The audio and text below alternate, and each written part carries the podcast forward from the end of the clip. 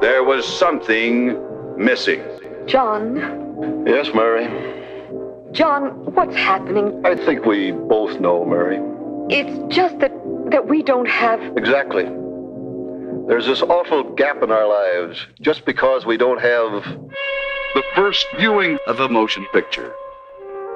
Welcome. to Movie Virgins. Hallo, ich bin's Kühn und heiße euch wieder herzlich willkommen zur neuen Folge von Movie Virgins. Da wir jetzt bereits die vierte Episode dieses Formats aufnehmen, erspare ich euch die Erklärung und das, was wir eigentlich machen, das wird sich gleich schon ergeben. Äh, Meine heute Movie Virgins ist neu im Team von Movie Break, hat auch schon einen ersten Podcast für Movie Break gemacht und hat sich jetzt überlegt, na, mit dem Kühne, mit dem möchte ich jetzt auch mal sprechen. Ich begrüße dich, Paul. Hallo zusammen. Schön, dass ich hier sein kann. Wie kamst du da drauf, hier mal mitmachen zu wollen? Beim Movie Break oder bei dem Podcast hier? Bei dem Podcast. Beim Movie Break ist mir egal, Hauptsache du bist bei mir, du bist mein Gast heute. ja, ich fand's interessant, erstmal das Konzept und bin einer, der relativ viele Filme schaut und sich da auch immer so auf die Agenda setzt, so die wichtigsten Filme überall gesehen zu haben.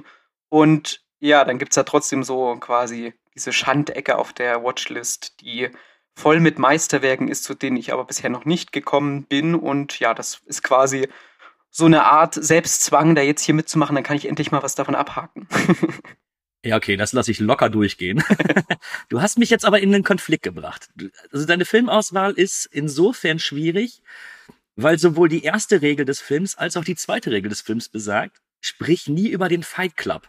Und wir werden jetzt aber beide zusammen diese Regel brechen, weil, wie du mir im Vorfeld sagtest, hast du Fight Club bis kurz vor der Aufnahme noch nie gesehen. Und das will ich einfach mal zum Anlass nehmen und mit dir darüber sprechen. Wer im Fight Club war, fing schon bald an, die Dinge anders zu sehen. Du wirst schon dafür sorgen, dass ich kein Auge zumache heute Nacht. Und sie hat alles kaputt gemacht. Sag nicht, du stehst auf sie. Oh Gott, nein, ganz und gar nicht. Durch das Fernsehen sind wir in dem Glauben groß geworden, dass wir alle eines Tages Millionäre, Rockmusiker oder Filmstars werden. Aber das stimmt nicht. Tyler hatte einen Plan. Wie auch immer der aussah, haben ihm blind vertraut. Der Fight Club muss härter werden. Jeder von euch bekommt eine Hausaufgabe. Ihr fangt mit einem völlig Fremden eine Schlägerei an Was fällt Ihnen eigentlich ein? und werdet sie verlieren. Das tat weh. meine allererste Frage muss sein, ich weiß es mal wieder nicht, wie gefällt dir Fight Club? Ich brauche da keine, ich brauche keine ausladende ähm, Kritik jetzt schon darüber oder so, sondern einfach, wie hat dir der Film bei der ersten Sichtung gefallen? Ich möchte nämlich wissen, haben wir jetzt gleich ein Streitgespräch oder haben wir eine Lobpreisung auf den Film? Ich fand den Film interessant, aber ich war nicht überwältigt, wie ich es vielleicht gedacht hätte. Okay, es geht, glaube ich, in Richtung Streitgespräch. Ist ganz interessant, dann, äh, da wollte ich nämlich später auch noch was zu erzählen, aber ich habe genau die gleiche Reaktion auch gestern von jemandem bekommen, der jetzt Fight Club mittlerweile über mehrere Jahrzehnte nicht gesehen hat und äh, ja, da würde ich gleich nochmal drauf eingehen. Aber vielleicht einfach mal vorab, bevor wir ins wirkliche Gespräch einsteigen. Wie kam es denn eigentlich, dass du Fight Club bisher noch nicht gesehen hast? Ja, äh, also er steht wirklich schon lange äh, auf der Watchlist. Das heißt, ich wollte ihn eigentlich schon immer mal sehen. Und, aber irgendwie ist er auf dieser Watchlist dann immer so weiter nach, nach hinten gerutscht. Und das hat so ein paar Gründe. Zum Beispiel, einer davon ist, ich kenne halt schon viele Jahre lang den finalen Twist. Und deshalb dachte ich mir, ja, du kann er ja erstmal warten, weil du kennst ja die Handlung quasi. ähm, aber zum Beispiel Ja. auch, ich habe schon einige Filme von Fincher gesehen und die fand ich zwar meistens ganz gut, bin aber nie so richtig abgeholt worden, beziehungsweise nie so begeistert rausgegangen, wie es jetzt immer äh, überall hieß oder wie so, wie ich es in der Außenwahrnehmung hatte. Und deswegen war ich immer so zwar ein bisschen neugierig, was sich dahinter verbirgt, aber hatte bis jetzt noch nicht so die Gelegenheit gesehen, da tatsächlich mal reinzuschauen. Okay, interessant, weil ich, ich, hab- ich, ich habe immer so das Gefühl, dass äh, sobald man sich irgendwie ein bisschen mehr mit dem Medium Film auseinandersetzt, Fight Club irgendwie so eine, ja, den, den sollte man gesehen ja, ja, haben. genau, ja. Definitiv. Deswegen stand er lange auf der Liste. Glaubst du denn, dass der Film, der ist ja von 1999, dass er auch bis heute noch irgendwie popkulturell relevant ist? Oder beziehungsweise so deine Meinung zum Stand von äh, Fight Club? Ich meine, du kamst jetzt lange drum herum, aber glaubst du, der ist heute noch irgendwo relevant filmtechnisch gesehen? Ja, ich glaube schon. Also ich habe zum Beispiel, wenn ich jetzt mal in meinen Freundeskreis oder so blicke, auch Freunde, die jetzt vielleicht nicht so tief im Film drin stecken. Fight Club ist, denke ich, den meisten ein Begriff und ist auch, zumindest in meiner Wahrnehmung, zum Beispiel so ein Referenztitel, wenn es darum geht, was ist der Film mit dem ultimativen Plot-Twist oder so, eben in einer Reihe mit, was weiß ich, mit Six Sense oder so. Und deswegen war ja auch für mich immer so, also eines der wahrscheinlich amerikanischen Meisterwerke eben der späten 90er. Und ich hatte ihn auch immer so als sehr abgedreht oder brutal so in meinem Kopf, auch wegen der Altersfreigabe, so in meinem Kopf abgespeichert. Und ich glaube schon, dass er noch popkulturell sehr relevant ist. Ich sehe zumindest auch noch viele Posts, die den Film zum Beispiel behandeln oder die darüber schreiben. Ich sehe auch noch viele Diskussionen, die sich um den Film spinnen. Kann natürlich sein, dass ich die jetzt sehe, weil ich ihn jetzt gesehen habe und deswegen auch so ein bisschen geschaut habe. Also ich denke schon, oder? Äh, du, ich glaube auch bis heute, der Film, der wird noch so häufig zitiert. Ja, genau, und, ja. Äh, spätestens, wenn man, wenn man irgendwie den Fehler macht und einmal Facebook aufmacht, wird man auf irgendeiner lustigen Gruppenseite irgendein Zitat von Tyler Durden finden, wo dann irgendwelche Leute glauben, wo dann irgendwelche Leute glauben, das ist richtig deep. Ja, ja, und auch dieses Zitat, was du am Anfang, äh, dem, das mit den Regeln, das ist ja auch sowas, was, das, das findet man ja heute in allen möglichen Kontexten. Ja, also ich, ich glaube nämlich auch, dass äh, bis heute Fight Club wenig an seiner eigentlichen Außenwirkung verloren hat, weil er eben in fast überall noch zitiert wird. Ne? Und gut, wollen wir mal herausfinden, ob dich das dann irgendwie dann, dann doch noch wenigstens ein bisschen gepackt hat. nee, also bei mir ist es so, ähm, du hattest ja jetzt gerade erzählt, wie du das erste Mal Fight Mhm. Club gesehen hast. Ich habe ihn dann damals tatsächlich irgendwo, als er auf Video rauskam, das erste Mal gesehen und war zwiegespalten, weil ich habe schon in mehreren Podcasts meinen Vater mal erwähnt, der war damals im Kino, kam raus und hat gesagt, so ein Scheißfilm brauchst du dir gar nicht angucken. Und ich, oh Gott, und äh, jetzt habe ich aber gedacht, weil jeder mir irgendwie weismachen wollte, wie alt war ich denn damals? 15? Ey, nee, der ist so cool, den muss man gesehen haben und so brutal und so toll. Dann habe ich ihn das erste Mal, glaube ich, wirklich mit 15 gesehen und würde behaupten, ich war zu jung dass ich damals das Ganze dahinter noch nicht verstanden habe, weil ich war so gerade in meiner Hochzeit des äh, 80er und 90er Jahre Action-Kinos, was ich da alles dann so nachgeholt habe, die ganzen Schwarzenegger und Stallone-Filme. Und dann habe ich mir dann im Fight Club angeguckt und habe gedacht, oh, die kämpfen zwar, aber richtig Action ist das jetzt auch nicht. Ich habe dann aber im Laufe der Jahre, als ich ihn dann später nochmal gesehen habe oder zum noch äh, wiederholte Male gesehen habe, habe ich den Film immer mehr und mehr lieben gelernt, weil es für mich einfach so viele schöne kleine Facetten gibt, die man an dem Film entdecken kann. Und ich würde ihn jetzt nicht als das ultimative Meisterwerk äh, hervorrufen. Ich bin der Ansicht, da gibt es auch bessere Thriller und alleine von David Fincher fällt mir ein Thriller ein, den ich äh, weitaus besser finde als Fight Club. Will dir auch insofern recht geben, der Film ist komplett interessant, so von seiner Machart her. Und ich bin gespannt, was so deine Empfindung war, was interessant war. Aber ich finde ihn auch äußerst sehenswert, immer und immer wieder, weil du, je nachdem, mit welchem Blick du auf den Film rangehst, immer wieder was Neues siehst. Und jetzt, jetzt würde mich doch mal interessieren. äh, Du sagtest interessant. Ja. Auch auf verschiedenen Ebenen, würde ich sagen. Einmal natürlich wegen des, und ich, das ist der Elefant im Raum, eben wegen seines Plot-Twistes und wegen dieses, ja, alles, was das nach sich zieht und alles, was das. Ich hatte jetzt das Glück, in Anführungszeichen, ich konnte halt schon ähm, beim ersten Mal darauf achten, wie sich dieser Plot-Twist denn andeutet. Ganz kurz mal. Äh, ich glaube, an der Stelle sei einfach erwähnt, wir sind ein Spoilercast. Äh, wer Fight Club bis jetzt nicht gesehen hat, ja, tut's mir leid, oder heißt Paul. Und ich glaube, wir können das ruhig spoilern, oder? Ja. Dann müssen wir nicht die ganze Zeit drum herum sprechen. Können wir gerne machen. Also, wer Fight Club nicht gesehen hat und sich nicht spoilern lassen wollte, schaltet jetzt ab. Okay, ihr hattet genug Zeit. Du darfst weitermachen. ja, also es stellt sich ja dann am Ende heraus, dass die namenslose Hauptfigur, gespielt von Edward Norton, ein und dieselbe Person ist mit dem von Brad Pitt verkörperten Tyler Durden. Dieses, dieser Plot-Twist, der stellt natürlich dann nochmal so einiges auf den Kopf und auch so ein bisschen die verschiedenen Interpretationsansätze, die dieser Film mit sich bringt. Das fand ich einmal natürlich noch interessant und wie gesagt, wie sich das eben im Vorfeld andeutet, was denn jetzt auch diese, ja, was da für eine Psychose oder was auch immer dahinter steckt.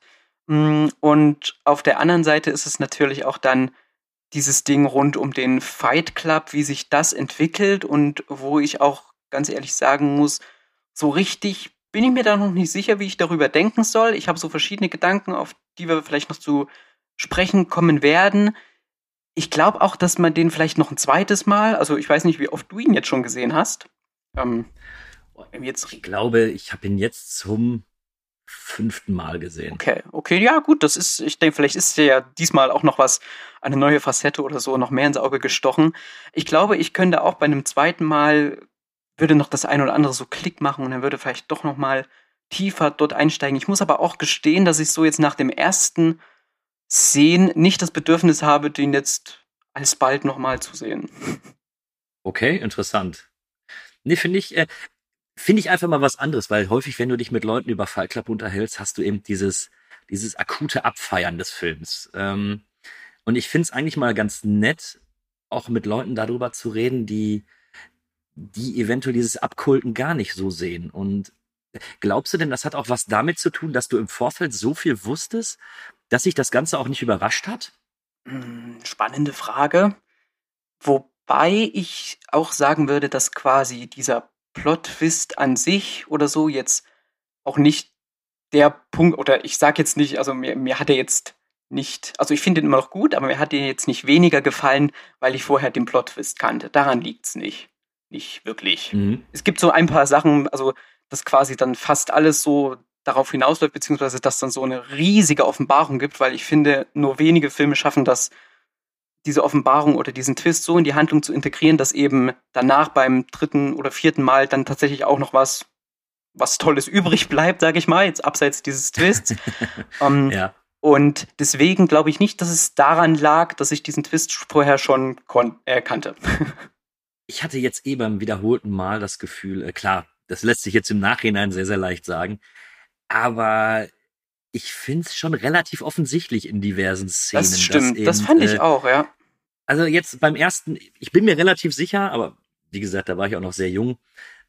Da war ich wahrscheinlich überrascht darüber, wunder mich jetzt aber, dass ich so überrascht darüber war. Weil, also spätestens als er dem, äh, als Brad Pitt, als Tyler Durden, dem Protagonisten, äh, wirklich ins Gesicht sagt, rede mit niemandem über mich. Äh, in Bezug Mhm. zum Beispiel auf äh, Marla Singer. Da habe ich mir die ganze Zeit überlegt, so, hä, also jetzt, also jetzt ist es doch klar. Also spätestens jetzt ist doch klar, dass er, dass er irgendein Geheimnis so zu verbergen hat, dass er nicht existiert. Ja, ja, ich, ich habe mir auch so das eine, gut, ich kann es nur nicht sagen, wie es beim ersten Mal gewesen wäre, keine Ahnung. Aber ich habe mir auch bei einigen Szenen gesagt, okay, das ist jetzt schon, es gab äh, diese eine Szene, wo er zusammen mit Marla ist und sie sich dann quasi immer abwechseln in diesem Haus und dann, also es ist jetzt schon sehr auffällig, dass er immer rausgeht, wenn sie reinkommt, beziehungsweise er Ja. geht äh, zufälligerweise woanders hin. Das ist so, hm, okay. Nee, sehe ich ganz genauso. Und wenn du jetzt eben mal so ein bisschen in Richtung Ende blickst, ähm, es kommt ja auch relativ früh raus, dass Tyler Durden die, die Wohnung von Edward Norton in die Luft gejagt hat. Und da habe ich mich noch gefragt, wie soll er das denn gemacht haben, wenn wochenlang Gas ausgeströmt sein soll, damit die Wohnung überhaupt erstmal explodiert. Oder zumindest tagelang oder in der Zeit, wo äh, Edward Norton auf dem, von seinem Job aus weg war. Und er hatte ja vorher nicht die Karte. Und spätestens da fängt das Story-Konstrukt dann wirklich an zu wackeln, wo du dir einfach denkst, nee, das, das passt nicht. Und ähm, jetzt wird es wahrscheinlich wieder viele Leute geben, die, die sich das anhören und die Hände über dem Kopf zusammenschlagen und sich denken, was erzählen die beiden denn da? Aber ich muss sagen, jetzt bei der Sichtung, ich habe mich gewundert, dass man nicht früher drauf gekommen wäre. Mhm. Ja, gut, so ist es manchmal. Vielleicht ist es auch dann so in Szene gesetzt worden, dass halt die Aufmerksamkeit komplett in eine andere Richtung geht. Und dass man eben dann Ja, eher klar. von der Aufmachung von der Kameraführung oder von was weiß ich erstmal mitgenommen ist und also gar nicht auf die Sachen achtet, die natürlich dann beim wiederholten Male oder eben wenn man den Twist vorher weiß und dann auch gezielt natürlich nach solchen Hinweisen und so sucht, natürlich offensichtlich sind. Mhm. Sind dir denn diese ganzen kleinen Gimmicks aufgefallen? Also, dass zum Beispiel Tyler Durden in vielen Frames dann reingeschnitten worden ist und sowas? Nein, das ist mir nicht aufgefallen. Ich habe es aber danach gelesen und fand es eigentlich ganz. Das war so ein. War war das am Ende, wo auch ein Penis reingeschnitten worden sein soll? Genau, genau. Äh, ich habe es nicht Genau, der gesehen, ist- der aber ich fand das, ich fand den Fact einfach, den fand ich lustig, ja. Äh, vertrau mir, beim zweiten Mal ist es äh, nicht zu übersehen. Echt? Okay. Das ist genauso. Also ich glaube, ähm, Tyler Durden taucht insgesamt viermal, bevor er den Protagonisten äh, Mhm. kennenlernt, auf. Ist also in so einen einzelnen Frame einfach nur reingeschnitten und ich habe sie alle gesehen. Auch wenn ich Oh, jetzt nicht mehr krass, sagen könnte, okay. wo das genau ist. Aber wenn du, wenn du das eben weißt, wenn du dieses Hintergrundwissen hast, dann Ja, ja. fällt's auf, auf jeden Fall. Ja, schön. Das finde ich eine schöne, ein- eine schöne Spielerei, die er damit reingebaut hat. Zumal es ja auch irgendwie in der Handlung mit vorkommt und das, das gibt ihm so ein bisschen was Besonderes noch, ja. Ja, also generell finde ich, dass vieles, wie der Film gemacht worden ist, zwar äh, auf den ersten Blick eventuell befremdlich wirkt, aber es ist ja schon ungewöhnlich von der Machart her. Ne? Mhm. Auch, dass die, die vierte Wand eben durchbrochen wird, dass auf einmal Edward Norton zu uns Zuschauern spricht, dass der Film, glaube ich, zwischendurch einfach mal pausiert, um, um Dinge zu erklären und äh, diese Rückblenden, die wirken wie alte Erinnerungen und sowas. Wie hat dir das gefallen? Hm, also ich sag mal so, die Aufmachung war wahrscheinlich auch mit eines meiner Probleme. Das klingt immer so hart, wenn ich das anspreche. Weil ich so das Gefühl habe, oh, äh, es ist ein heiliger Gral. Ähm, Also nicht bei mir, so viel kann ich dir sagen.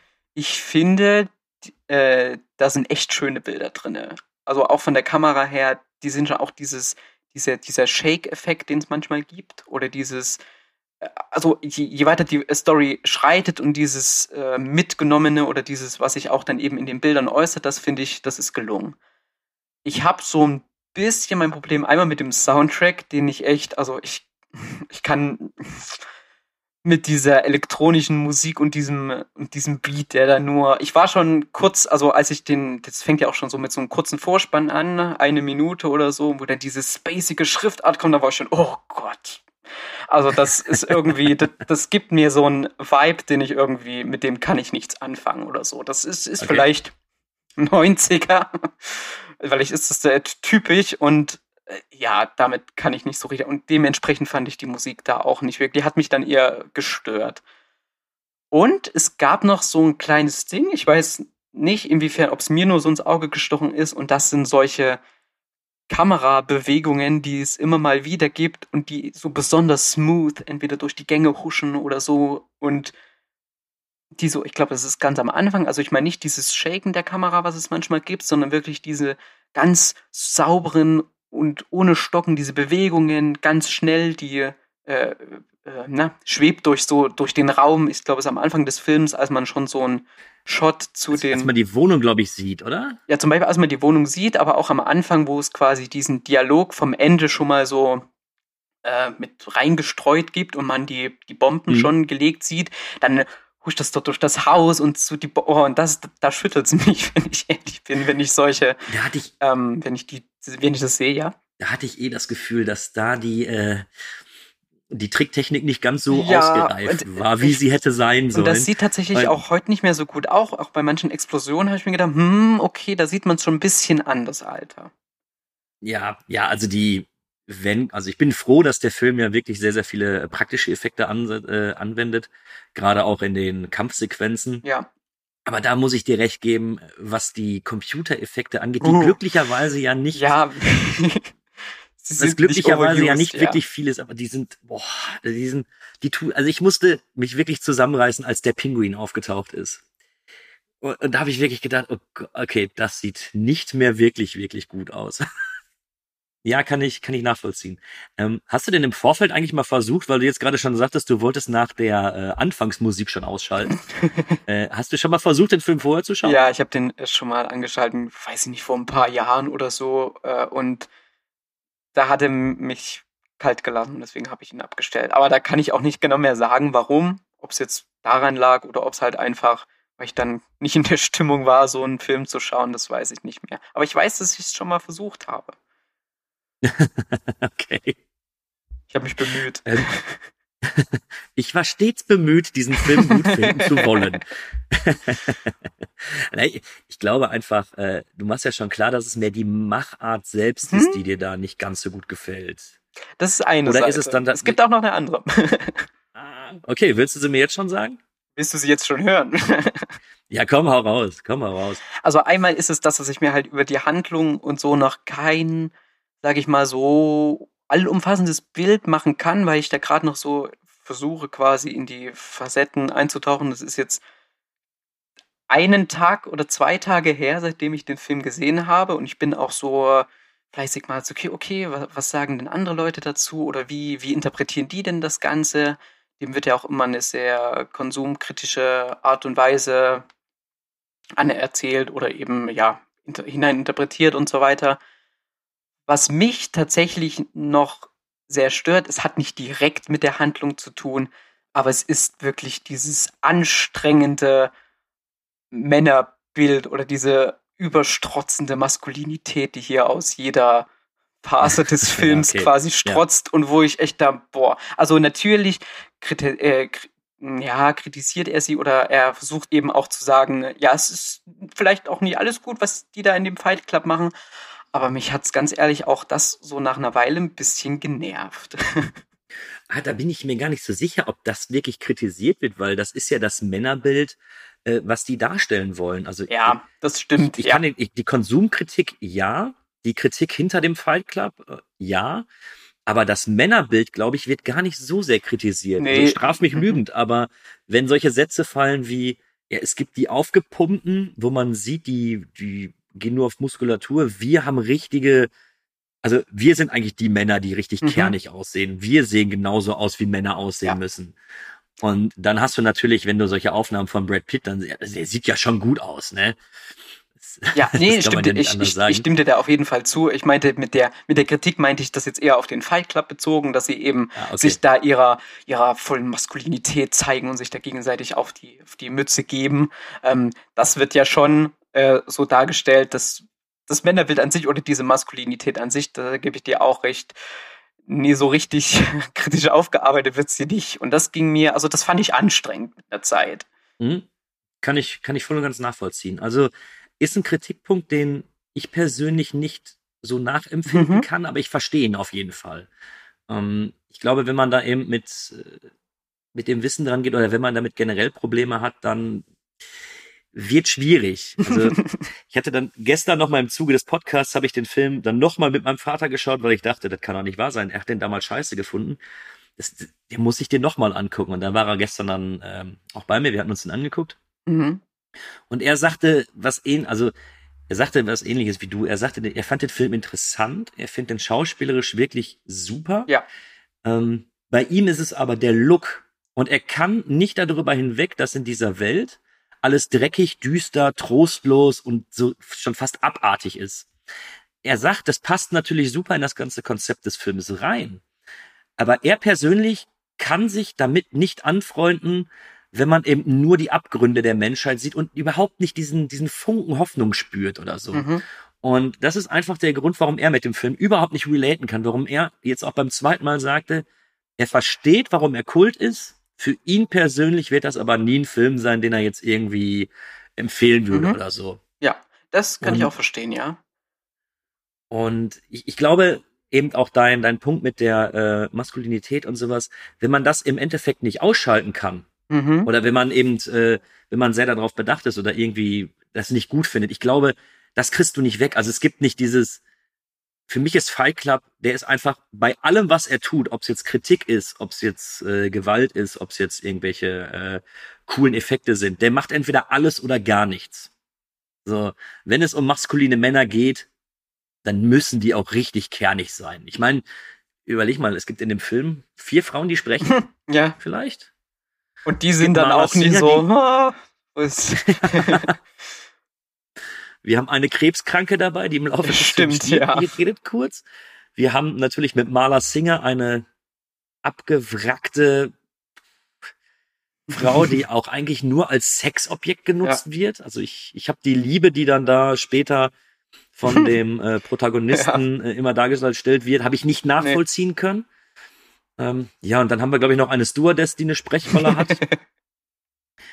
ich glaube, das waren sie, ja, ne? ja, ich glaube auch. Äh, ja, ja, ähm, aber ich, ich fand kurz, falls ich da kurz einhaken darf, das, was dein äh, Vater, das mit dem, mit dieser Welt oder mit diesem, also das ist wirklich so alles dreckig und so, äh, wie hast du es gesagt? Ich weiß nicht, so hoffnungslos dreckig, oder so düster. und trostlos. Ja. Ich fand tatsächlich, dass der zwischendrin so sich mal weiß ich nicht, super Comedy-Szenen leistet, wo ich mich auch kurz gewundert habe, okay, ist das jetzt, ich erinnere mich da an eine, Szene, an eine Szene, ähm, da ging es um einen Dildo am Flughafen.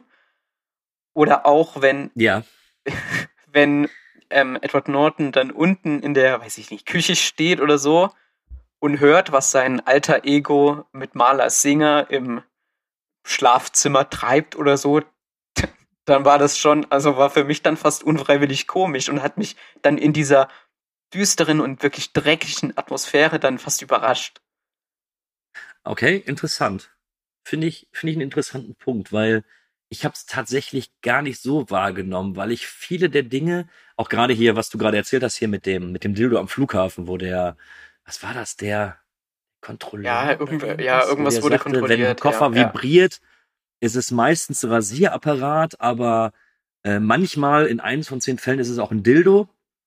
Ähm, ich gebe dir recht, das sind solche Szenen, wo man fast schmunzeln könnte, aber für mich hat es diese Belanglosigkeit wieder gespiegelt, wie der Protagonist, also Edward Norton, wahrgenommen wird. So, sein Problem ist, sein Koffer ist weg. Und er hat irgendwen da sitzen, der sich darüber überhaupt gar keine Gedanken macht und nur vor sich hin schwafelt. Also, Naja, ich hatte so okay. dieses, Hm? für, für mich, für mich war das einfach ein Zeichen dafür, wie alleingelassen er in dieser Welt Mhm. einfach ist. So, da ist jemand, der soll ihm jetzt eigentlich bei seinem Problem helfen, aber der erzählt nur Bullshit. Ja, okay, ja gut, so hatte ich es äh, in dem Moment dann nicht wahrgenommen, ja. Also ich bin mir nicht ganz sicher, ob es wirklich in dem Fall Nö, lustig es kann, sein es, soll. es kann auch sein, dass es nicht so gewollt ist, aber es war für mich so ein kurzer Stimmungsbruch in einem eigentlich doch, wie es dein Vater auch richtig gesagt hat, sehr düsteren und sehr finsteren Film von der Thematik her. Aber manchmal hat er auch so, vielleicht finde ich es auch einfach nur in Anführungszeichen lustig oder auch so eben von der Hingabe lächerlich oder so, wie sich die Typen da geben und ich deswegen denke, das ist witzig gemeint, aber ist es gar nicht so, weil sie es ernst meinen, verstehst? Hm. Ja, vielleicht ist es auch wirklich, äh, dass es nicht so zu 100 Prozent von der Buchvorgabe übernommen worden ist. Also ich, ich weiß es nicht, ich habe das Buch nicht gelesen. Ähm, aber wie gesagt, für mich ist das irgendwie eine Welt, wo sich der Edward Norton immer mehr und mehr, ähm, er wird von allen quasi alleine gelassen und später ist er ja komplett isoliert, dass er nur noch mit äh, Tyler Durden beziehungsweise mit den Leuten vom Fight Club Kontakt hat. Und für mich war das dann immer so dieses Zeichen, ähm, wenn Leute mit ihm reden, machen sie nur belanglosen Scheiß. Und die wollen Mhm. nie irgendwie mit ihm Okay. in ja. Kontakt kommen. Ähm, aber das, ich glaube, das Schlimme bei Fight Club ist ja, dass wir jetzt, glaube ich, wahrscheinlich 30 oder 40 Stunden darüber äh, reden könnten, was der Film aussagen Mhm. will und wie man das alles erklären und deuten könnte. Und wahrscheinlich wären wir danach noch nicht mal fertig oder hätten nicht mal ansatzweise das irgendwie erörtert, was, was gewollt ist. Ne? Mhm. Ja, Und- den Eindruck hatte ich auch, als ich so mir mal so ein paar Kommentare angeschaut habe. Und es gab so viel auch äh, Negativpunkte, die ich jetzt gar nicht so get geteilt habe. Ähm, aber auch eben so ein paar Sachen, wo ich gedacht, hm, okay, aber so richtig konnte ich es auch noch nicht durchblicken, weil ich ihn, wie gesagt, dazu auch noch mal ein zweites Mal sehen müsste, weil ich dann halt vielleicht noch mal mit einem anderen Blickwinkel drauf diese Szenen eben jetzt anders wahrnehmen als nur, ah, okay, jetzt bauen sie hier so, so, so was Plumpes ein. Ähm, aber ich, um jetzt auch mal was Positives zu sagen, ich muss jetzt ja auch mal ein bisschen, weil es klingt so, ich, als würde ich nur auf dem nee, Film. nee, tatsächlich hatte ich, also wenn du mich fragst, hattest, hatte ich bisher nicht das Gefühl, dass du äh, negativ Okay. oder jetzt äh, durchweg äh, negativ warst. ähm, du gehst einfach nur mit einer anderen Herangehensweise da dran und da interessiert mich später dann natürlich bei der Abschlussfrage auch noch was. Aber vielleicht ist es auch so, du hast jetzt den Vorteil, du bist dem Kultstatus bewusst, aber kannst Mhm. es eventuell gar nicht nachvollziehen. Ja. So, vielleicht ist das eben so ein Produkt der frühen 2000er, dass man ihn da gesehen haben muss, um auch mit der Musik dann da irgendwie klarzukommen und und und. Ja, Ja, kann ja es sein. kann ne? auch durchaus sein, dass das so, so genau Eigenarten des Jahrzehnts ist. Ich meine, ich bin großer Fan von, von Filmen, die, die, die auch natürlich äh, Filmklassiker sind, die eben schon in den, in den 60ern, 70ern, aber ich habe das auch Gefühl, dass zum Beispiel so bei Genre-Klassikern auch aus den 90ern, zum Beispiel auch so Matrix, äh, kommt man mit mir nicht so richtig weit. Ich, ich wollte gerade eben Matrix erwähnen, weil der so von der, äh, zumindest von der Machart, von dieser dauerhaften Coolness, aber Mhm. auch von der, von der Musik her ja Mhm. doch zumindest einige Ähnlichkeit mit Fight Club Ja. hat. Ja, okay, da ist ein Muster erkennbar auf jeden Fall. aber ich habe dich gerade unterbrochen, du wolltest was Ja. Positives Nein, sagen. ich wollte noch mal kurz äh, auf die Schauspieler SchauspielerInnen zurückkommen, die ich auch wirklich fand. Also, Brad Pitt ist schon so, dass ich sage, boah, der liefert hier schon gut ab. Und auch wenn ich sage, hier die, die weiblichen äh, Charaktere, die kann man eigentlich ja vergessen. Ich muss sagen, Helena Bonham Carter hat halt auch trotzdem so einen so einen Charme, auch wenn sie da, wenn sie es, wie sie raucht allein. Ich, sie ist kein Sympathisant und sie ist jetzt auch, eigentlich ist sie eine bemitleidenswerte Figur vielleicht sogar, aber sie hat trotzdem so etwas von ihrer Ausstrahlung her. Aber ist, für mich ist sie eigentlich fast die einzige Person, die man in diesem ganzen, die man irgendwie retten möchte. Ja. Man, man wünscht gerade ihr irgendwie so ein, Das stimmt, ja. dass es für sie positiv ausgeht. Aber äh, Thema Schauspiel bin ich voll und ganz bei dir. Also was, was da abgeliefert wird. Ähm, gut, ich habe immer so ein bisschen das Gefühl, Helena Bonham Carter spielt sich selbst. ähm, Findest du? Ja, irgendwie, also zumindest, wenn ich mir ihre Rollen angucke, habe ich das Gefühl, dass da, dass da so ein roter Faden dabei ist. Und äh, ich finde den jetzt, oh Gott, werden mich jetzt alle Harry Potter-Fans hassen. Aber ich finde Marla Singer gar nicht so weit weg von der Bellatrix Lestrange. So von, von der Optik her und von dem, wie sie spielt. Ja, das stimmt, aber äh, muss man auch ganz de deutlich sagen, dass ich mit Bellatrix Lestrange nicht im Ansatz so viel Mitleid hatte wie mit Marla Singer. Das, das ist richtig. Ne? Und obwohl sie ähm, eben irgendwie in meinen Augen sich selbst spielt oder eben die, die, Die Rolle, Rollenfigur, die, die sie vielleicht ja, für sich ja. gefunden hat, ähm, macht sie das trotz alledem sehr gut. Also ich würde sie gerne vergleichen auf die eingefahrene Rolle, so ein bisschen wie Ryan Reynolds, der auch immer Ryan Reynolds spielt. So in, in keinem Film ist er irgendwie, äh, spielt er mal was anderes, sondern er spielt immer eben diesen Good Guy. Und das meine ich im Endeffekt nur damit, dass Helena Bonham Carter immer so ein bisschen die, Äh, die- die- durchtriebenen, abgefuckten, auf, hoffentlich muss das nicht gepiept werden, also die abgefuckten Frauen spielt, das macht die einfach gut. Mhm. Ne? Und auch, muss ich auch zugeben, dass Brad Pitt ähm, ein, zwei Szenen gespielt hat, wo ich dachte, also unglaublich, der Mann kann nicht nur gut aussehen, sondern der kann auch einfach, wenn er, wenn er wirklich will, ist das ein hervorragender Mhm. Schauspieler. Ja. Ne? Also wenn ich da alleine an die Szene denke, wo er mit dem Barbesitzer darüber spricht, ob er den Keller behalten darf und sich da von ihm verprügeln lässt, ähm, war ich doch wieder sehr, sehr beeindruckt, dass sein Spektrum eben nicht nur darin Mhm. liegt, ja, ich sehe gut aus. Ich finde äh, tatsächlich, dass Edward Norton gegenüber ihnen so ein bisschen untergeht. Ich weiß nicht, ob es daran lag, Ja. dass es auch mit dem, mit dem Voice-Over mir manchmal ein Ticken zu viel war. Ähm, und seine Figur da immer, aber es ist natürlich auch was, was schon diese Figurenentwicklung oder eben diese, dieses Schicksal irgendwie, äh, ja, was ist das, ne, diese Störung da schon auch so Art und Weise vorwegnimmt. Ähm, aber ich finde, gegenüber Brad Pitt ist er so fast so ein bisschen, ja, untergegangen. Ja, natürlich. Ich, ich sehe das ähnlich. Alleine schon, weil ja der Wesenszug von ihm um einiges ruhiger ist. Und jetzt hast du natürlich mit Brad Ja. Pitt einen, der äh, schon in der einen oder anderen Szene sogar fast ein bisschen overacted und immer sehr Oh ja, laut, sehr oh ja, präsent und äh, auch seine Ansprache, äh, willkommen im Fight Club. Also ganz ehrlich, viel cooler geht's nicht. Und da kannst du dann einfach als Edward Norton, du kannst noch so gut spielen, aber eine schüchterne Figur, die eher im Hintergrund steht, die ja auch, wie es dann später rauskommt mit dem finalen Twist, eigentlich nur als Beobachter fungiert, Hm. ähm, da kannst du, da kannst du nicht gegen anstoßen. Also du kannst zwar, du kannst mitspielen, du kannst deine Sache immer noch gut machen, aber ich glaube schon, dass schauspielerisch eher Brad Pitt in Erinnerung bleiben wird als Edward Norton. Ja, kann natürlich auch sein, dass, weil das seine explosiveren Szenen waren. Beziehungsweise, wobei ich auch glaube, also man kann, ich glaube, man kann auch durch subtiles Schauspielen noch eher in Erinnerung bleiben. Ob es jetzt in diesem direkten Vergleich da so fair ist, weiß ich nicht. Äh, äh, ich, dafür finde ich Fight Club nicht subtil genug. Ja, nee, das stimmt auch, ja. Ne? Also ich, ich glaube schon, du hast vollkommen recht, dass in vielen Filmen auch gerade das Subtile eine sehr, sehr, sehr, sehr gut zu manchen Rollen passt und auch zu manchen Schauspielern, aber wenn Fight Club irgendwas nicht ist, dann subtil. also das ist, das ist schon eher mit der Bratpfanne auf dem Kopf und hier guck mal und mach mal. Das Ja. ist, das ist meine, Mhm. meine Meinung dazu irgendwie. Ähm, du hattest am Anfang was ganz Interessantes gesagt, was ich mir auch äh, äh, notiert habe. Ähm, ich hatte als Kind immer dieses 18er-Siegel gesehen und dachte, wow, Fight Club muss unglaublich brutal sein. Ähm, ich habe ich hab mir da nochmal Gedanken zugemacht, als ich ihn gestern gesehen habe. Aber mich würde jetzt erstmal von dir interessieren, dein Empfinden zu der Brutalität des Films. Oder besser gesagt die Frage, ist ab 18 gerechtfertigt oder wird er auch ab 16 durchgehen? Schwierig. So viele Filme, die in diese Kerbe schlagen, schaue ich tatsächlich nicht. Aber ich hatte das Gefühl, dass wenn man jetzt mal allein den Brutalitätsgrad nimmt, also jetzt mal gemessen an, wie viel Fäuste fliegen und wie viel Blut rinnt, äh, würde ich sagen, habe ich tatsächlich schon Filme ab 16 gesehen, die noch ein bisschen mehr von beidem hatten. Ja.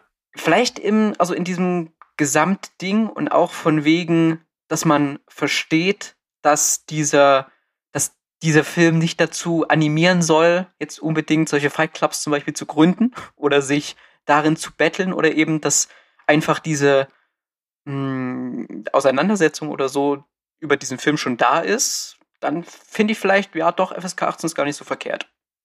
Also ich habe mir auch noch mal Gedanken darüber gemacht und muss im Nachhinein zugeben, ich finde schon gerechtfertigt. Also wenn die sich prügeln, dann ist es teilweise auch ziemlich hart. Ja, mhm. Also auch wenn sie und, da äh, Jared Letos Figur da zusammenprügeln und äh, da habe ich so das ein oder andere Mal gedacht, ah, du musst jetzt das Gesicht nicht noch mal zeigen und ich muss jetzt auch nicht noch die abgebrochenen Zähne sehen.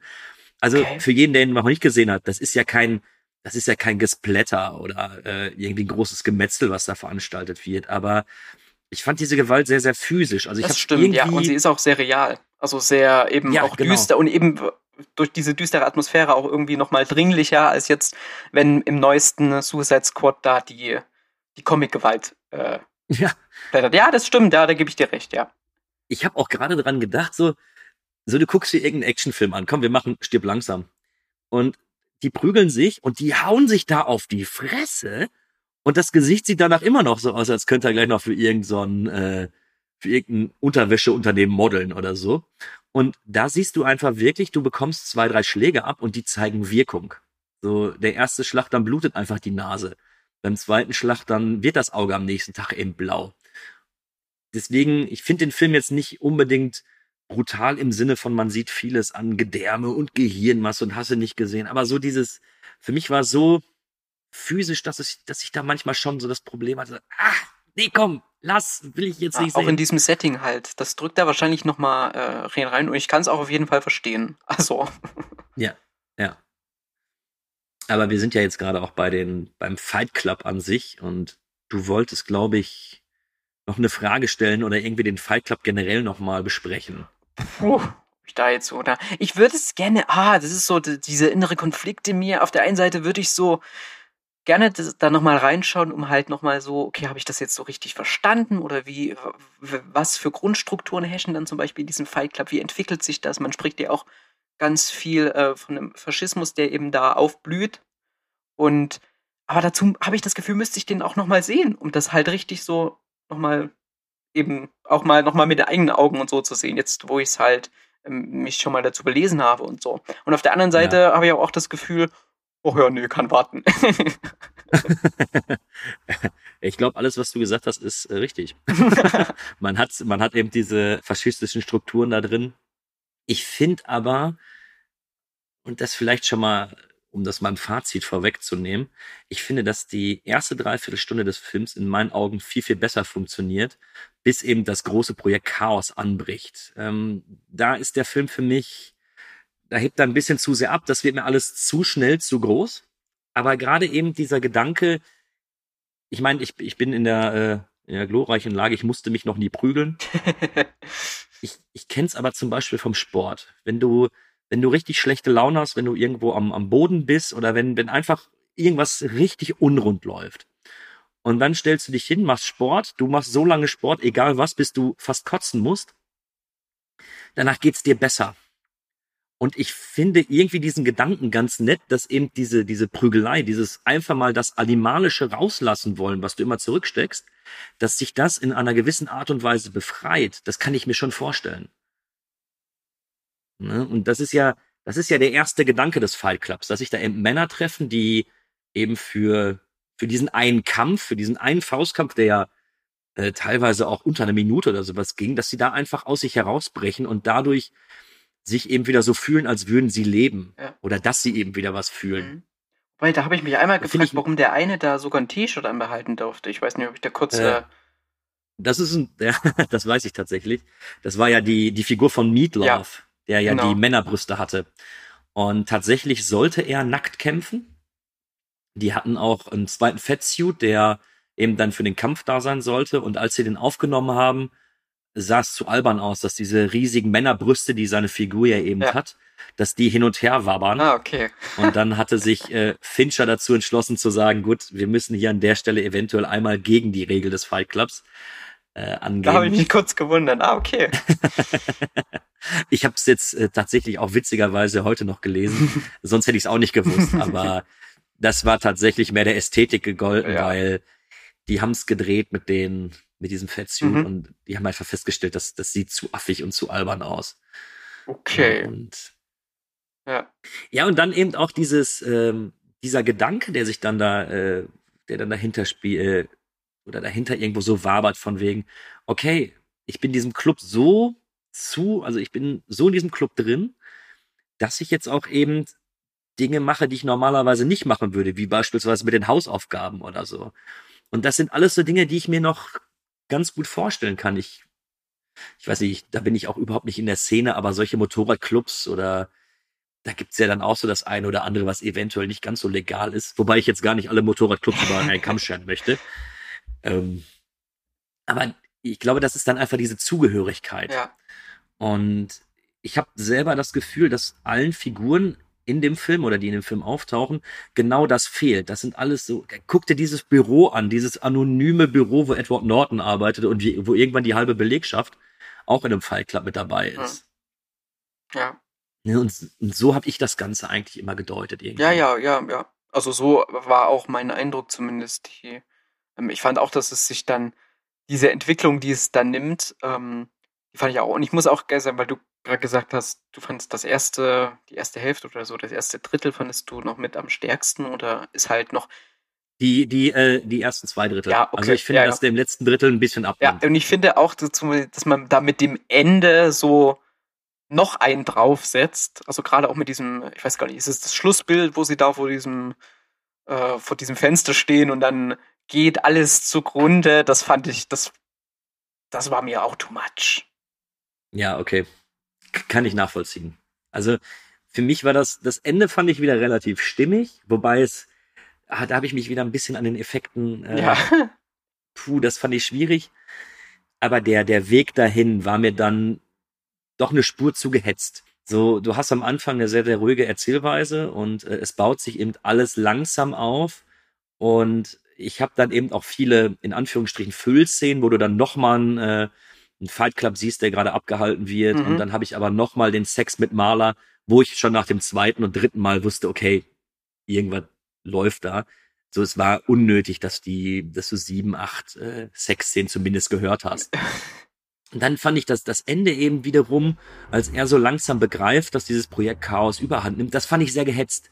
So einfach dieses, er sucht jetzt Tyler Durden und plötzlich war der in 700 Städten, also nee, ich glaube, er war dann in, in acht oder neun Städten und hier hat er dann wieder einen Hinweis gefunden und da hat er einen Hinweis gefunden und dann hat er ihn doch gefunden, dann fliegt er wieder zurück und dann weiß er auch direkt, aha, das und das ist die Sache und ich fand's nicht schlecht, ich fand's nur zu gehetzt. Mhm.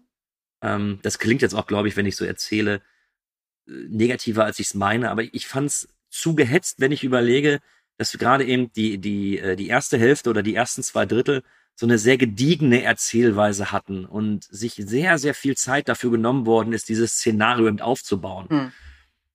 Ja, da gut, das ist mir nicht so aufgefallen. Ich fand dann das letzte Teil, jetzt mal ausgenommen von diesem Schlussbild, beziehungsweise den letzten Minuten, sag ich mal, fand ich das eigentlich noch relativ, weil da hat es dann ja wirklich so richtige Thriller aus. Mal zuvor war es ja mehr so ein Thriller-Drama. Mhm. Und ich hätte dann eher gedacht, vielleicht könnte man aus dem, aus den ersten zwei Dritteln so eine Fight Club-Sequenz einfach so mal kurz rausschneiden oder so. Die hätte ich Okay. nicht gebraucht. Ähm, ich ich fand es jetzt auch nicht mega nervig.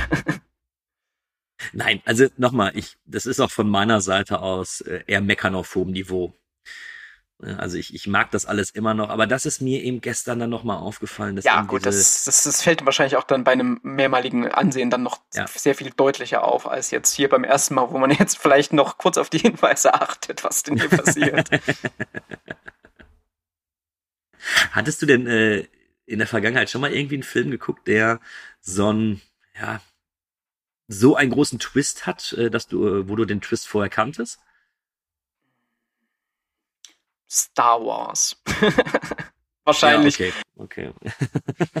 Ja, wobei, also da hat es mich auch nicht gestört. Gut, aber da, das ist auch noch mal was ganz was anderes. Nee, aber ansonsten bin ich, glaube ich, relativ gut drum rumgekommen, beziehungsweise gibt es auch nicht so viele, wo es halt so richtig, richtig große, die dann halt nochmal alles verändern. Weil das ist auch wirklich, finde ich, eine Kunst, die kann auch ganz schnell schief gehen. Also die, die, die schlägt auch fehl. Wir haben ja zum Beispiel bei manchen äh, RegisseurInnen beim M. Night Shyamalan, Shyamalan? genau. bei ihm ist das ja gerade bei den neueren so öfters mal der Fall. Ich habe auch nicht alle gesehen, aber es gibt auch noch andere Beispiele, wo der Film am Ende eine 180-Grad-Wende oder sogar 360-Grad-Wende macht und ich mir die, die, die Hand vor den Kopf schlage und sage, boah, das war gar nichts. Da habt ihr alles nur für diesen Twist hinbearbeitet. Hier in Fight Club steckt ja zumindest auch noch so mehr drin. Ja, ja, okay. Ja, verstehe ich. Aber gut, dass du sagst, also für mich gehört Fight Club tats- tatsächlich. Also wenn ich so die drei größten Filmtwists irgendwie benennen müsste, wäre er, glaube ich, dabei. Inklusive Six Sense und vielleicht noch Psycho. Hm. So, das sind so irgendwie für mich Filmtwists, die auch so in die Popkultur übergegangen sind, dass man sie irgendwie auch vorher kennt, ohne den Film Ja, überhaupt eben, gesehen zu genau. haben. Und dass man sie schon tausendmal bei The Simpsons oder so irgendwie verarbeitet gesehen hat. Und dann, äh, ja, ja, das stimmt. Aber ich, ich muss sagen, ich komme mit dem Film relativ gut zurecht, auch wenn ich das, das Ende eben kenne oder den Twist kenne, weil es irgendwie Spaß macht, oder zumindest für mich Spaß macht, eben auf Spurensuche zu gehen. Ähm, klar, wenn du das jetzt alles auseinander nimmst, da sind diverse Logiklöcher. Und ich bin mir auch sicher, wenn zwei Leute aus einer Bar gehen und sehen einen, der sich selber verprügelt, die finden das nicht Richtig. cool. Siehst du, das habe ich mich auch gefragt, ja. So, die, die, die finden das einfach nicht cool oder sagen, boah, dem möchte ich mich aber anschließen oder so. Ähm, da hätte zumindest noch irgendwie ein Gespräch zwischen äh, Tyler Durden oder dem Protagonisten mit diesen beiden Leuten irgendwie, da hätte noch Mhm. was sein müssen oder so. Wenn ich will, kann ich den Film kaputt machen. So, so alleine, wa- was die Logik, äh, was die Logikschiene angeht. Ähm, möchte ich aber gar nicht. Also ich, ich sehe das dann zwar, ich habe es jetzt auch beim äh, wiederholten Male gesehen, nehme das wahr und denke mir, ah gut, das, das lief jetzt nicht ganz rund. Ähm, aber in seiner Gesamtheit, wie du es schon sagst, der, der Film bietet mir drumherum noch so viel anderes, was es einfach wert ist, in meinen Augen äh, zu sehen oder vielleicht drüber nachzudenken, dass mir das auch äh, relativ wenig ausmacht. Und äh, alleine das ist, glaube ich, schon, ist, glaube ich, schon viel wert. Also, wie du es gerade sagst, ich glaube, Scheimalan hat Minimum zwei Filme gemacht, die mir gerade spontan einfallen, die arbeiten nur auf den Twist hin. Und der war auch dann eher so mittel. Ja. Ja, das ist ja auch dieses Jahr schon ein Kandidat rausgekommen, wo es auch so ein bisschen. Weil mittlerweile, bei ihm ist es ja mittlerweile so, dass man ja den Twist erwartet. Also man weiß, aha, das ist ein Film. Er würde eigentlich mehr überraschen, wenn er keinen Twist macht, als mit dem eigentlichen Twist Ja. am Ende. Ja, Ey, wo mir auch, was mir da auch wirklich als Negativbeispiel in den Kopf kommt oder direkt in den Kopf kommt, ist äh, alles nach Saw 1. Wo Oh, ich noch Saw nicht irgendeine über. gesehen. Das wäre auch so ein Kandidat gewesen. Oh, du hast den ersten Saw nicht gesehen? Nein, aber ich glaube auch da kenne ich das Ende. Ja, Paul, du bist herzlich eingeladen.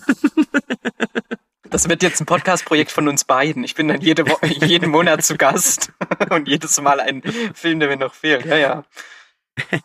Ja, wir sollten das nicht außer Augen lassen. Das, äh, das finde ich gut. Ähm, aber da ist es zum Beispiel auch so, wenn du die Reihe nicht kennst, den ersten Twist oder das erste Überraschende im, in, ja, im Erstling fand ich richtig, richtig gut. Ich kann mich noch dran erinnern, ich war völlig unvorbereitet im Kino und äh, wusste auch nicht mehr, worum es in dem Film geht. Ähm, dann lief der Abspann, oder dann kam die Überraschung, dann lief der Abspann und ich saß im Abspann über da und habe darüber nachgedacht, okay, ist das jetzt möglich? Ist das in sich schlüssig? Kann das so funktionieren? Und in meinen Augen hat es sehr, sehr gut funktioniert. Da wird es auch bestimmt andere geben, die das wiederum äh, ein bisschen anders sehen. Und dann nachdem die, nicht, nachdem das im ersten Teil so gut geklappt hat, war bei jeder einzelnen Fortsetzung bei irgendein Twist dabei. Und das war mittlerweile so öde, dass du immer drauf, also du hast dir schon das Absurdeste ausgemalt und du wurdest immer noch übertroffen, weil es noch viel absurder war. Und hier und er ist der Killer, aber er ist tot, aber was ist denn mit dem? Und ach so, ja, das ist die Mutter vom Schwippschwager des äh, Vetters und boah. Ja, das ist, ich finde das auch ganz, äh, also ganz viel, es gibt so viele Filme, bei denen ich auch, bei denen es wirklich am Ende, da merkst du, die wollen dir so ins Gesicht schreien, guck mal, das ist ein Plot-Twist, sei überrascht. Ja. Und ich sitze aber davor, Ja. nee, ich bin jetzt aber nicht, das, das haut mich jetzt nicht so um, wie, wie es der Film vielleicht gerne hätte. Nee, und da finde ich es dann einfach schön, dass es dann eben auch Filme gibt. Also ich sehe, ich kann Psycho auch immer wieder gucken, obwohl ich weiß, wie der Film ausgeht. Ja. Ähm, ich finde Six Sense auch noch wirklich gut und interessant gemacht, obwohl ich weiß, wie der Film ausgeht. Und das habe ich, das habe ich hier bei Fight Club eben auch, dass mir drumherum einfach genug geboten wird, dass ich sagen kann, gut, ich kenne jetzt eventuell den Twist, aber ich kann ihn mir auch noch mal ein zweites oder drittes Mal anschauen. Ja, hast du noch irgendwas, über das du noch sprechen möchtest? Weil ich bin so langsam äh, Puh, ich zumindest oberflächlich mit meinem Latein am Ende. Ja, ich, ich, ich gucke auch mal kurz. Ich hatte mir hier im Vorfeld so ein paar Notizen, wobei ich dann auch irgendwann so ein bisschen aufgegeben habe, beziehungsweise ich habe dann mal geschaut, weil es dann auch so viel, da gibt es ja auch noch so viele Verbindungen, auch was die Grundlage, auch was den, was die Buchvorlage angeht und wo, wo, wovon das sich hätte äh, inspirieren lassen und so weiter. Aber ich steckte halt noch nicht so tief drin, als dass ich das hier jetzt äh, schon mit ansprechen kann. Deswegen, nein, ich wäre, glaube ich, auch so weit durch. Aber da interessiert mich noch mal was. Und zwar äh, unabhängig davon. Ich merke, obwohl du jetzt vielleicht sagst, der Film ist interessant, er hat wirklich gute Ansätze, aber er überzeugt nicht vollends. Ich habe immer so das Gefühl, wenn ich lange über den Film nachdenken muss, hat er zumindest irgendwas in mir ausgelöst, was ihn dann schon wieder zumindest zu einem zu einer Art sehenswerten Film macht. Und äh, siehst du das jetzt ähnlich? Also ich, ich weiß nicht, ob ich mich da jetzt klar ausgedrückt habe. Ja, ich glaube Ähm, schon. Ich weiß, was du meinst. Ob es, also allein, äh, ja, natürlich allein der Gedanke, dass man über ihn nachdenkt. Wobei, also ich habe auch über den letzten Shyamalan-Film eben länger nachgedacht, obwohl der halt Grütze war. so ist es jetzt hier natürlich nicht. So ist es bei Fight Club nicht. Ich wäre wahrscheinlich auch noch so ein bisschen, ich werde mir auch noch was durchlesen, weil mich dann das doch so ein bisschen ähm, interessiert. Aber ich spüre jetzt halt nicht den Drang, das so jetzt nochmal, bam, nochmal sehen zu müssen. Vorerst nicht. Vielleicht in ein paar Jahren gucke ich mir, gucke ich vielleicht nochmal rein. Was würdest du dem denn an Punkte geben? Also so von der Bewertung her. Ähm, ah, ich sechs oder sieben wahrscheinlich. Ja, gut. Das gut, ist dann klang das aber schon. Ja, ich will ihn auch nicht schlechter machen, als er ist und ich will auch niemanden da die, die Freude tatsächlich dran nehmen. Du, ich muss dich, ich muss dich enttäuschen.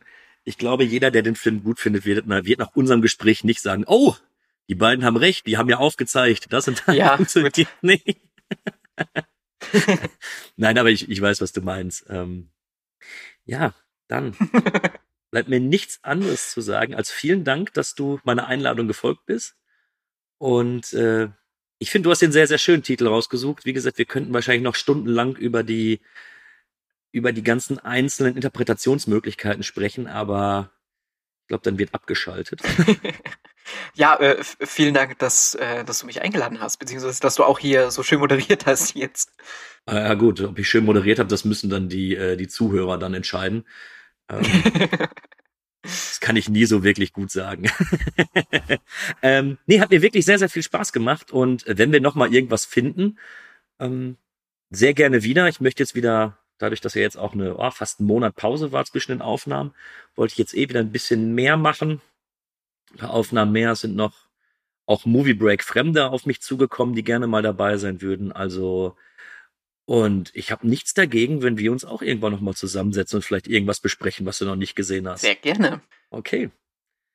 So, was sagt, äh, was sagst du immer noch zum Abschied und Thomas? Äh, ihr findet uns, ganz ehrlich, wenn ihr uns gerade gehört habt, habt ihr uns gefunden. Ich bedanke mich beim, äh, fürs Zuhören, freue mich auf die nächste Episode. Paul, danke dir nochmal und die letzten Worte gebühren dir. Dann sage ich mal Tschüss und vielleicht bis zum nächsten Mal noch hier beim Movie Break Podcast. Ciao. We've done it. After all these years, The first viewing And it's all because of. Kühne,